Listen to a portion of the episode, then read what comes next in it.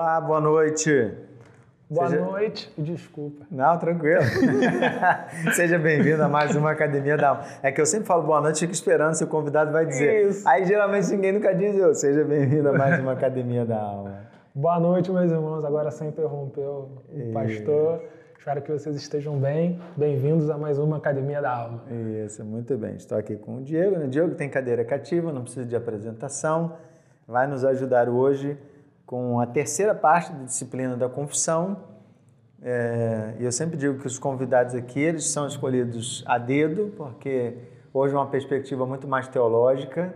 Sim, sim. Ok? Então, no, nos dois últimos encontros sobre confissão, nós falamos de aspectos bem práticos. Né? O primeiro encontro, que foi com a Cíntia, nós falamos sobre rompimento, pecado como rompimento, é, uhum. a confissão como rompimento do pecado, né? É, nós usamos o texto lá de 1 João, e é simples, né? Deus é luz e nele não habita treva nenhuma. Então é, se Deus é luz. É simples, né? As pessoas gostam de complicar, de complicar as coisas. Complicar. Então não tem complicação nenhuma. É tem que romper. Não uhum. dá para conciliar pecado. Então quando a gente fala de confissão, não é só ato de falar sobre, porque a gente trabalhou esse aspecto aqui. Depois, com o Lucas Ávila, né, presbítero Lucas, eu falei com ele sobre a perspectiva da, da, da confissão pública. Uhum. Até que ponto ela vale a pena, né? Usamos lá o texto de Tiago, confessar o nosso pecado uns aos outros para sermos curados. Será que quando eu, eu abro o meu pecado assim diante dos outros, será que eu faço mais bem ou mais mal? O que, que, que eu produzo, né? Na vida das pessoas. Então, esse é um, um aspecto que a gente trabalhou aqui. A gente viu que existem algumas necessidades, né? não vou dar spoiler se você não assistiu. Você vai lá, procura. Confissão, parte 2. Confissão, parte 2. Procura aí, não vão, não vão se arrepender. Isso aí. Agora nós estamos aqui na Confissão, parte 3. E a perspectiva de hoje, né? É o nosso poder para perdoar. Uhum. Podemos ou não podemos perdoar? E toda essa reflexão surge a partir daquela expressão de senso comum que as pessoas dizem: Quem sou eu para perdoar? Uhum. Eu não sou Deus para perdoar pecado nenhum. Né? Eu já ouvi isso, você já ouviu? Já. Então, certamente os nossos ouvintes aí ouviram já muitas vezes essa expressão e a gente precisa tirar realmente isso a limpo. Podemos Sim. ou não podemos perdoar? Então, por isso que tem uma questão extremamente teológica. Claro que eu falo assim, mas não está caindo sobre os ombros dele, né? Esse, esse, aqui é um compartilhar. É, sim, sim. Não, e até assim eu sempre falo, né? Ficando alguma dúvida depois, querendo procurar, o pastor da igreja está disponível para responder. É mole não. Então, ó, nós vamos começar. Hoje nós vamos ler alguns textos. Então, é, eu vou começar com o texto base, né? Uhum. Eu acho que é o texto que nos nos mostra que esse assunto precisa estar na nossa pauta, que é a oração do Pai Nosso. Separei lá o texto de Mateus 6, de 9 a 15. Mateus 6, de 9 a 15 é a oração que o Senhor nos ensinou. Mas antes da gente ler, a gente ora. Diego, você pode orar para nós? Sim. Oremos. Pai, obrigado, Senhor, por mais esse dia. Obrigado, Pai, pelo privilégio, Senhor, de estar na tua casa, de poder estar compartilhando a tua palavra com os nossos irmãos, Pai.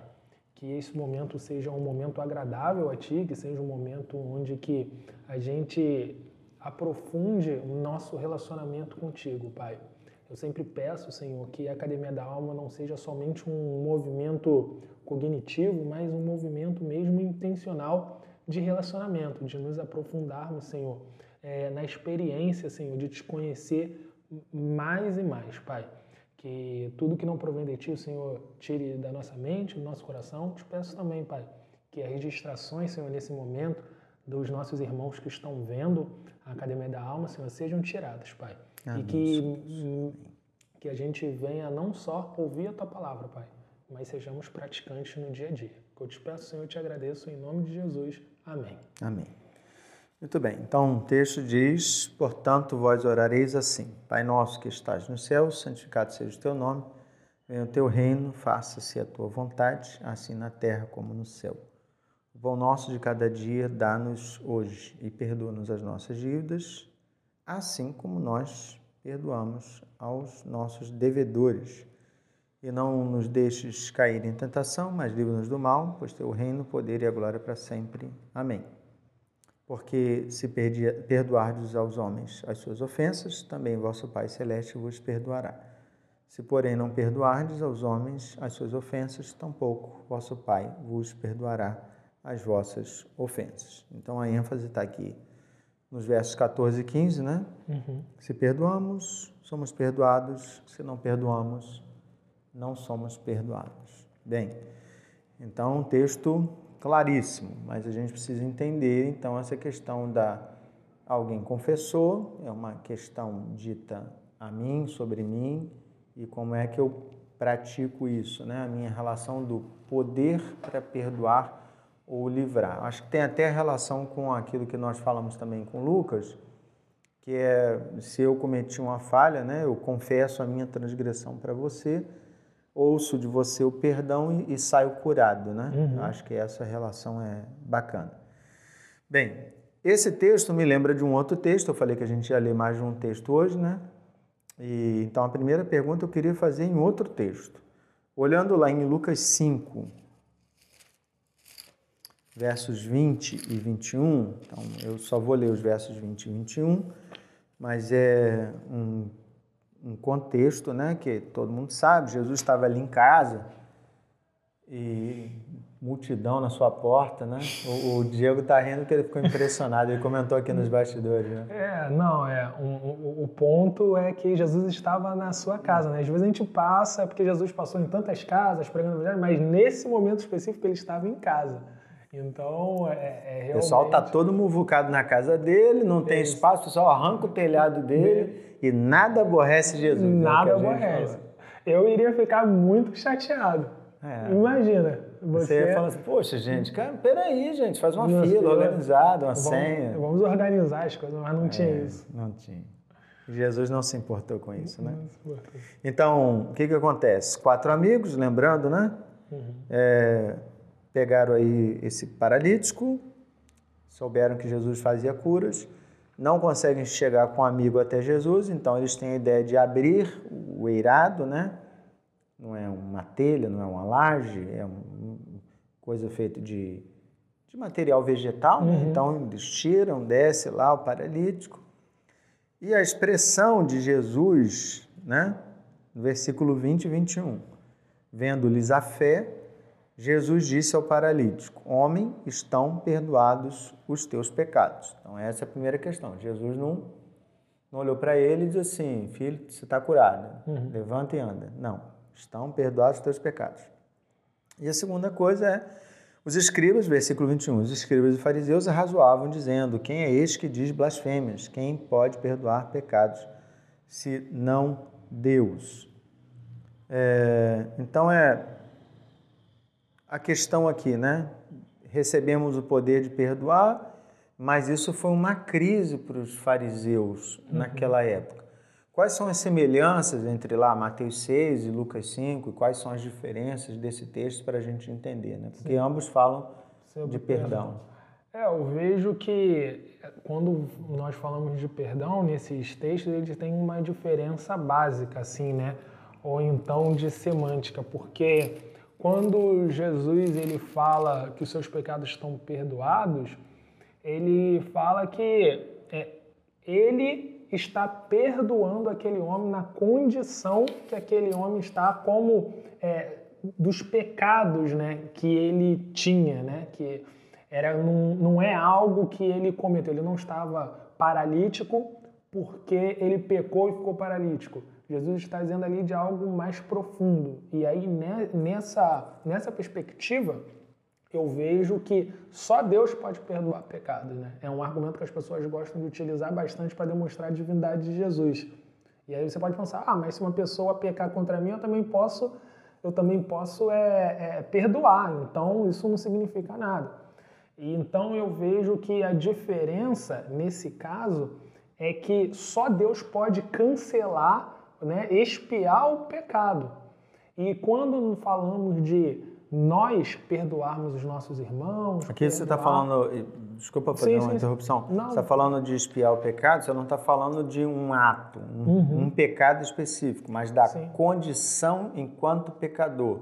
Sim. Porque ser pecador nos leva para o inferno. Uhum. Então, só Deus pode anular essa consequência Sim, do pecado. Sim, só Deus pode anular essa consequência do pecado. Mas quando nós falamos no texto de Mateus e aí da oração do Pai Nosso e fala sobre essa questão de perdoar, né? É, nós somos canal de bênção, né? Uhum. Então a gente perdoa o nosso próximo não porque esse perdão flui de nós, mas porque nós, como sendo canal, nós passamos uhum. é, esse perdão, transborda esse perdão que está em nós para o nosso é, irmão ou então para a pessoa que nos ofendeu. Então eu vejo essa diferença básica. Jesus aqui, ele é a, é a como que eu posso colocar? É, a, a, energia não, energia fica muito ruim, mas ele é, é a fonte do perdão. E quando nós perdoamos, nós não somos a fonte desse perdão, continua sendo o Espírito. Então nós somos só somente mesmo o canal, o intermediário daqui, daquele perdão que nós recebemos. Uhum. Não, e assim, pensando numa perspectiva, nós estamos aqui falando sobre a disciplina da confissão, né? Uhum. E você está falando, eu estou aqui ouvindo e pensando junto. Acho muito bacana Jesus se referir à, à cura daquele homem, ao processo de cura, pelo perdão de um pecado. Uhum. É, e talvez a gente até possa assim, poxa, mas um pecado pode trazer uma enfermidade? É, e, e, essa sempre é a pergunta que as pessoas fazem. Né? E eu acho que é uma questão sempre. A gente sempre olha para uma perspectiva muito teológica, e, e, Jesus nesse ponto é muito prático. Né? Teológica que eu falo é muito teórica. Uhum. Eu acho que Jesus é muito prático quando eu faço essa relação lá de Mateus. Quando ele diz assim: ó, se vocês perdoam é, vocês também estão perdoados. Jesus está simplificando o processo porque há um processo mesmo de cura e de adoecimento entre perdoar e não perdoar. É, eu lembro que quando estava aqui com o Lucas, ele até citou o Salmo 32, né? Os meus ossos envelheceram pelos meus constantes gemidos todo dia. Então, aquele homem podia estar doente, sim, pela falta de perdão. É claro que naquele texto ali, no texto de Lucas 5, Jesus parece estar declarando a sua divindade, o, a sua autoridade enquanto Filho de Deus, para é, dizer que aquele homem não carrega mais a condição de pecador, né? Sim. Mas é interessante pensar também que Jesus está dizendo para aquele homem que os seus pecados, as suas falhas, também adoecem, né? Uhum. E que é, para a gente, o que, que eu quero fazer aqui? Perguntar para você. É essa relação entre a confissão e a cura. É, ele carrega pecados que não são confessados. Ele uhum. nem chegou para Jesus para fazer essa confissão, mas Jesus oferece o perdão porque entende que é esse perdão que vai trazer que vai curá-lo. Deu para entender ou ficou Não, confuso? Deu para entender e também, assim, é, tudo isso que você falou, assim, corrobora para aquela questão, né? Jesus, ele não queria só curar o físico daquele homem, né? Ele, antes, ele cura o que é essencial na missão dele, que é a questão a relação essência, do homem com Deus, né? A essência do ser humano, o relacionamento com Deus. Então esse texto também nós podemos pegar é, pensar a partir dessa perspectiva, né? Que o principal, se, o principal nesse, nesse texto né, é restabelecer. Jesus ele perdoa, traz a cura àquele homem para ele restabelecer o relacionamento dele com Deus, né? Uhum. Então, enquanto condição humana do pecado, só Deus pode perdoar esse pecado, uhum. livrando uhum. qualquer ser humano dessa condição uhum que ele empurra para a morte, né? Porque uhum. o salário do pecado é a morte. Então a gente precisa fazer essa distinção. O que o texto de Lucas 5 está dizendo não é que é, só Deus pode perdoar pecados no sentido geral, mas no sentido de da condição da pessoa enquanto pecado. Sim. Enquanto que Mateus está falando de atitudes, de atitudes, falhas que podemos, que nós cometemos, né, é, durante a nossa vida. Então eu vejo essa diferença primordial em relação a isso, né? Uhum. E tem algo que é bem interessante, né? Se Jesus ele não negou o perdão a, a nós que somos pessoas, é, pessoas é, falhas, pessoas, pecadores e tudo mais, nós uhum. podemos negar esse perdão? Eu, acredito, eu vejo que é bem contraditório pensar sobre isso. E é interessante trazer esse tema para a Academia da Alma, porque muitas pessoas provavelmente têm essa dúvida. E então você para para pensar a partir da lógica, né? De que, da mesma forma que somente Deus pode curar, é, pode perdoar o pecado, a questão da condição humana, Jesus perdoa o pecado, logo ele é Deus. Nesse caso, se Jesus ele perdoou, nosso mestre perdoou, tantos pecadores, tantas pessoas, salvou pessoas que não eram merecedores e tudo mais. Nós, como seus discípulos, como seus imitadores, uhum. não, nós podemos negar o perdão a uma pessoa que confessa diante de ti, no sentido, olha, é, Diego, uma situação, uma pessoa fez algo que eu não, que eu fiquei amargurado, que eu fiquei triste, e ela, depois de muito tempo, vem me pedir perdão. Muito tempo mesmo, convivi com aquilo dali e tal. E ao ponto de eu não confessar diante de Deus aquilo dali e ficar remoendo. Ah, passou um ano, a pessoa veio me pedir, pedir perdão. Fala assim, ah, eu estava com o coração tão endurecido que fala assim, agora ela vem falar comigo, ela sabia que estava errado. E eu é. falar, não, não quero saber mais. Eu posso, eu poderia fazer isso? Sim. É. Não, e tem mais, né? E se essa pessoa nunca viesse uhum. pedir perdão? Então, é eu perdoo porque alguém pediu perdão, eu sempre lembro o nosso próprio movimento de confissão, porque assim, a disciplina da confissão é uma disciplina que eu pratico no meu quarto, né? falo uhum. com Deus, mas ela tem, em tese, um, um aspecto comunitário. Uhum. É, é, a única disciplina que a gente tem na liturgia do culto. Né? A gente tem um momento de confissão. Então é, a gente corre o risco de ser muito litúrgico e extremamente formal e abaixar a cabeça e dizer, Senhor, perdoa as minhas falhas, em nome de Jesus, amém. Uhum. Só que eu entendo que é mais do que isso, porque quando eu oro, eu sempre lembro um aspecto. Deus nunca esperou eu pedir perdão para me perdoar. Sim.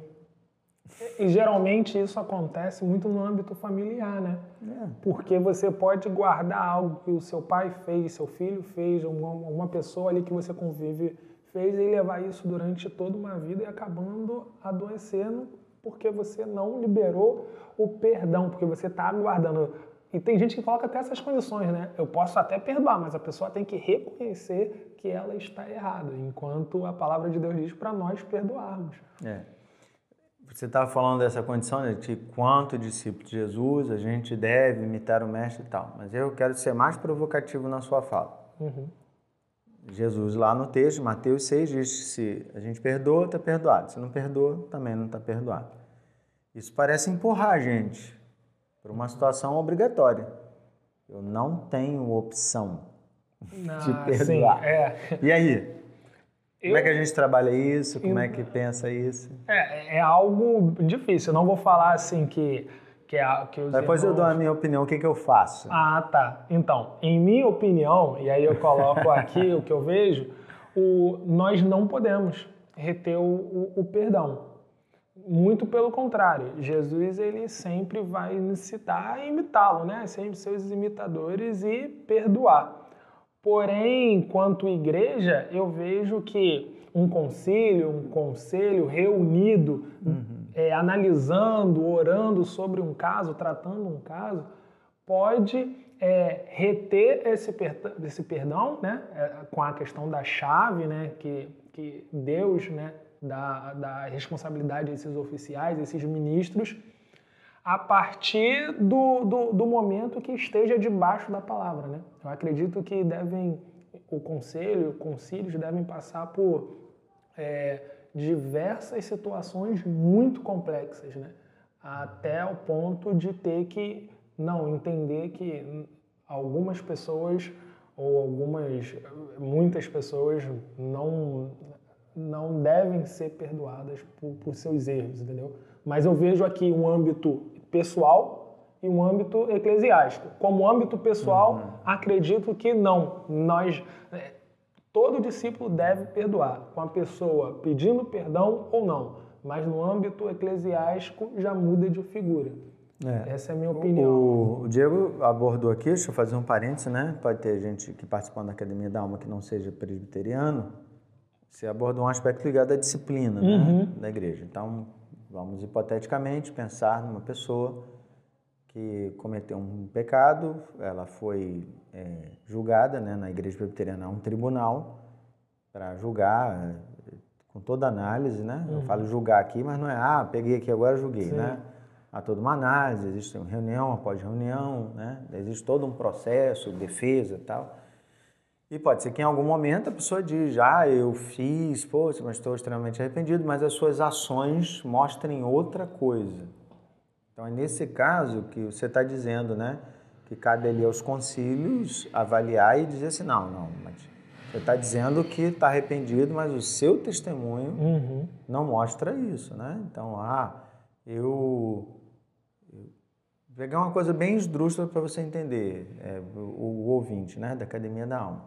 Ah, eu é, não uso mais droga, mas eu tenho 10 testemunhos de gente que diz que ele usa ainda com regularidade, ainda é viciado e compra. Então, é, aqui, enquanto concílio, e aí é o poder das chaves, né? Uhum. João Calvino fala o concílio vai decidir de não, não há arrependimento de sua parte. Então, uhum. você não tem dado testemunho. Então, nós não reconhecemos essa sua confissão como verdadeira. Uhum.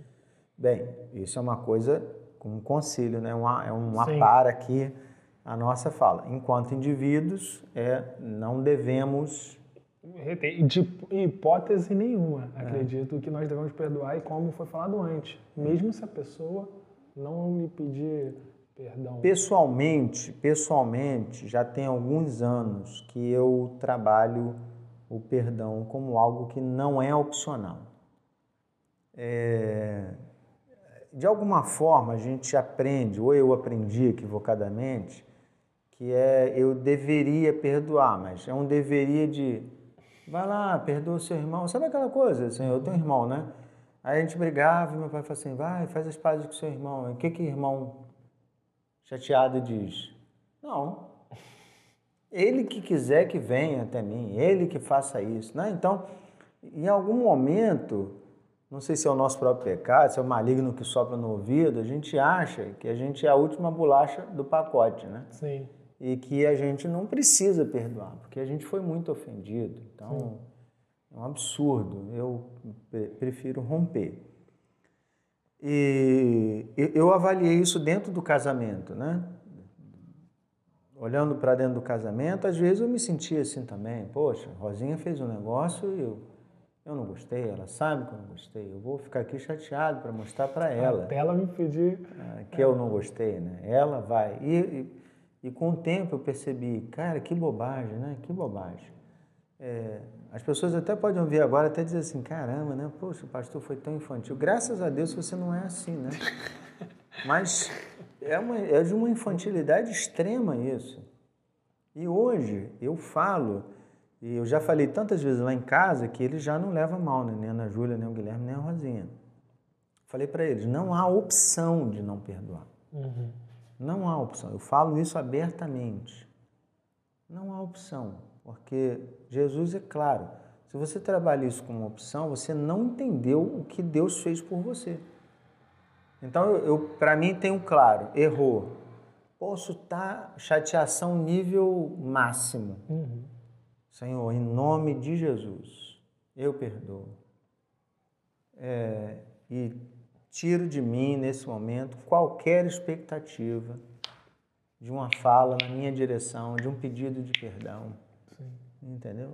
Pode acontecer daqui a um, duas semanas, para mim aquele assunto se encerra ali, naquele momento, entendeu? Então, para mim, é, isso é um assunto muito importante. Eu não trabalho como opção porque eu entendo que é um caminho também apontado pelo Evangelho.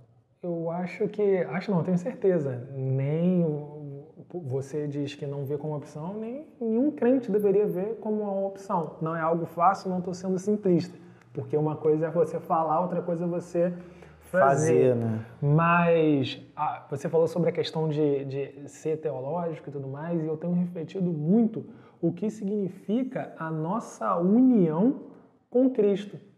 Puxa, isso é quando, um profundo. Quando eu lembro disso, e eu tenho pensado isso na minha vida, eu penso, se eu faço parte da videira, se eu sou um ramo, eu preciso frutificar. Se eu estou em Cristo, e aí eu comecei a ver, né? Eu assisti algumas aulas, e é interessante quando você começa a unir o conhecimento com a sua espiritualidade. Ah, nossa, que legal, é um conceito, mas não, é prático. Se eu estou em Cristo, se eu faço parte da videira, se eu permaneço em Cristo, eu uhum. posso não perdoar o meu irmão. É. E isso é interessante para as pessoas reavaliarem agora. Aquelas pessoas que você insiste em não perdoar, é aquele irmão que você teve um problema e você não quer manter um relacionamento. O quanto de Cristo tem em você? Ou o quanto você está em Cristo? E quando nós começamos a meditar sobre isso, isso me incomoda, e pelo menos me incomodou. A minha atitude, na minha vida, o quanto tem de Cristo na minha vida, o quanto eu estou unido com Cristo, o quanto eu estou na videira. Então nós devemos, eu acredito quando o Senhor fala sobre isso, de que para mim não é uma opção, é porque você reavaliou, pensou, meditou e veja, e viu. Se eu estou em Cristo, eu não posso agir de determinada é, Eu não posso deixar essa porta aberta, né? É, sim. Não posso. Bem, mas é interessante, né? Eu estou pensando aqui com os meus auditores. A gente está falando de perdão o tempo todo, mas a base é a disciplina da confissão. Uhum. Eu não sei se os nossos ouvintes se perguntaram, caramba, mas o que tem tudo isso a ver com a disciplina da confissão? Então a gente começa agora a costurar os pontos para uhum. fazer sentido para as pessoas. É, quando a gente fala disciplina da confissão, é fácil eu pensar na posição daquele que confessa. Uhum. Então é simples, eu cometo erro, eu tenho que confessar, eu vou lá diante de Deus, abro meu coração. Só que essa é uma disciplina que tem os dois lados da moeda. Uhum. Às vezes eu estou na posição daquele que confessa, o meu irmão, mas às vezes eu tô do outro lado, do lado que escuta uhum. e do lado, inclusive, que tem que oferecer o perdão. Então a perguntinha é: quais são as exigências desse papel? Se eu quero praticar a disciplina da confissão, e eu entendo que algumas vezes eu vou estar do lado de cá, do lado que perdoa, né? Quais são as exigências? O que se espera dessa pessoa? Olha, eu vejo que o que se espera da pessoa, né, que está do outro lado, porque realmente a gente sempre pensa em, sobre o lado da pessoa que erra, não da que está recebendo, né, o pedido de perdão, é de confessar diante de Deus as suas dificuldades e o pecado do seu coração. É examinar o, o, o coração e confessar diante de Deus a dificuldade de perdoar porque nem sempre perdoar é, é fácil, né? Então, eu acredito que, aliando isso que você falou com de, de, do perdão, né, costurando os pontos, eu acho que nós precisamos é, confessar diante de Deus as nossas dificuldades, a, o endurecimento do nosso coração, porque quando nós fazemos isso, o Senhor começa a trabalhar em nosso, em nosso coração. Porque primeiro você reconheceu que tem um erro. Porque tem pessoas que podem achar que nem é um erro.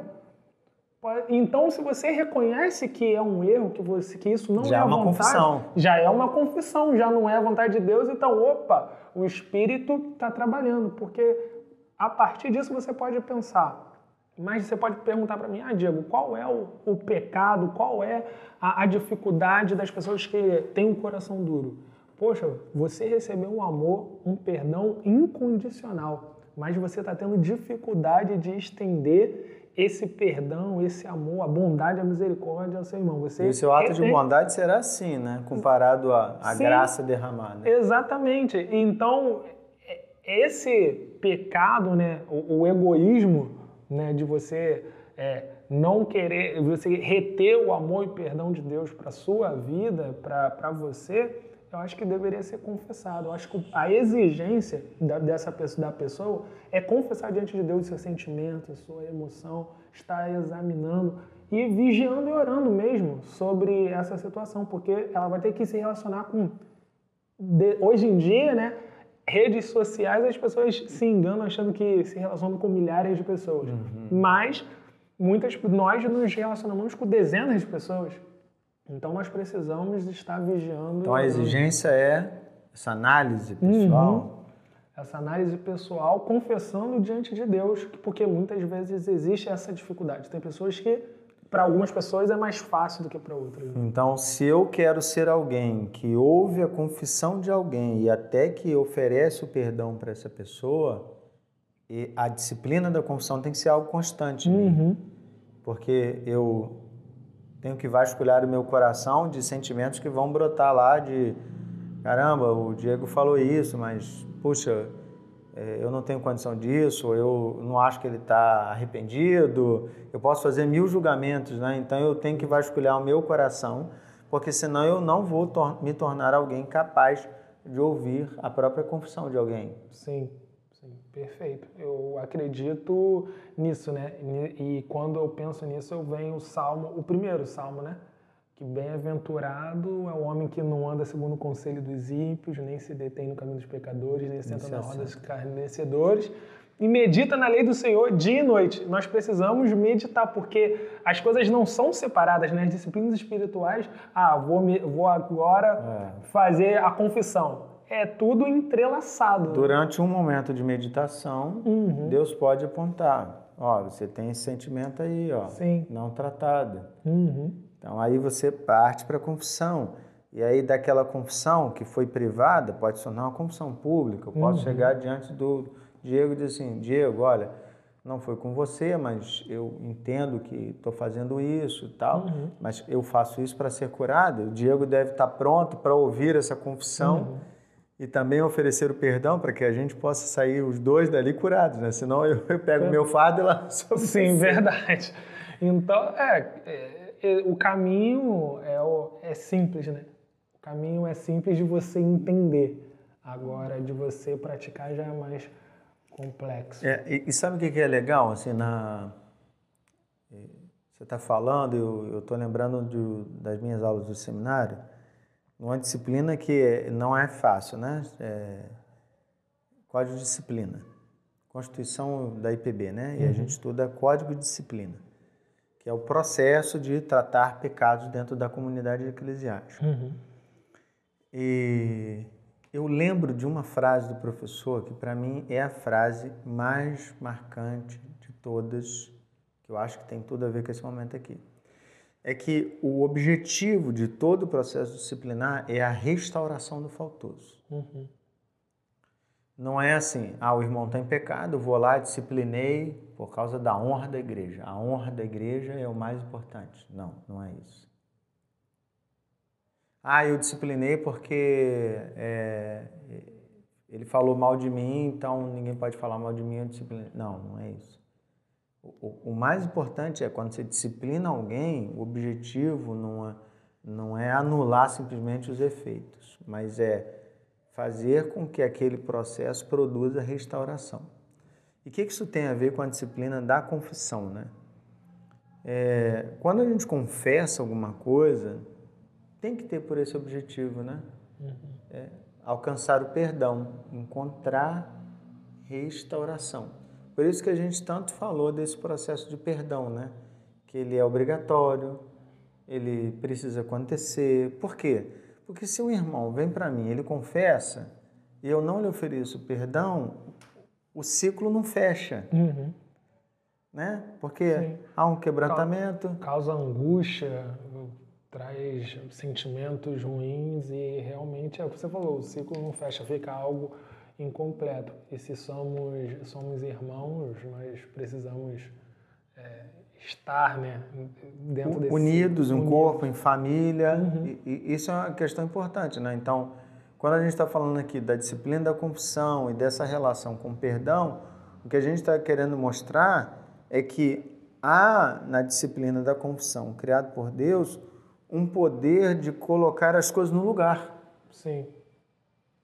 Restaurar, né? Literalmente então, restaurar. Isso é bacana, percebe? Porque Sim. quando a gente fala de restaurar, isso parece só divino. Uhum. Mas é como Deus nos dá o poder de restaurar as coisas. Concorda comigo? Né? Concordo. Por isso que a, a palavra, né, o, o, apóstolo Pedro, ele diz, né, de ser cooperadores, coparticipantes, né? Isso. Coparticipantes da, da, dessa natureza divina. Porque não é nosso esse poder, mas através de nós o Senhor age como eu falei, né, de ser canal, de você restaurar as coisas, mas você entender que falar assim, Deus poderia fazer sem, sem, sem a minha mim. ajuda, mas ele mesmo assim decidiu me usar, né, como um, um, uma ferramenta, né, como um canal de bênção para essa situação. Então, realmente é algo que é, isso que você falou também, às vezes é bom deixar claro, né, que muitas vezes não o, o, principal objetivo em algumas igrejas, em algumas situações, não é esse. Deveria ser, né? É, deveria ser. Então a gente precisa sempre restaurar esse, esse princípio, né? De Sim. nós estamos falando sobre um processo de restauração. Bem, eu vou aqui fazer minhas considerações finais, né? Aquilo uhum. que eu uhum. resumi. Eu gostaria que você pensasse em alguma mensagem que você queria deixar uhum. mais, mais forte né, para os nossos ouvintes sobre tudo que falamos aqui.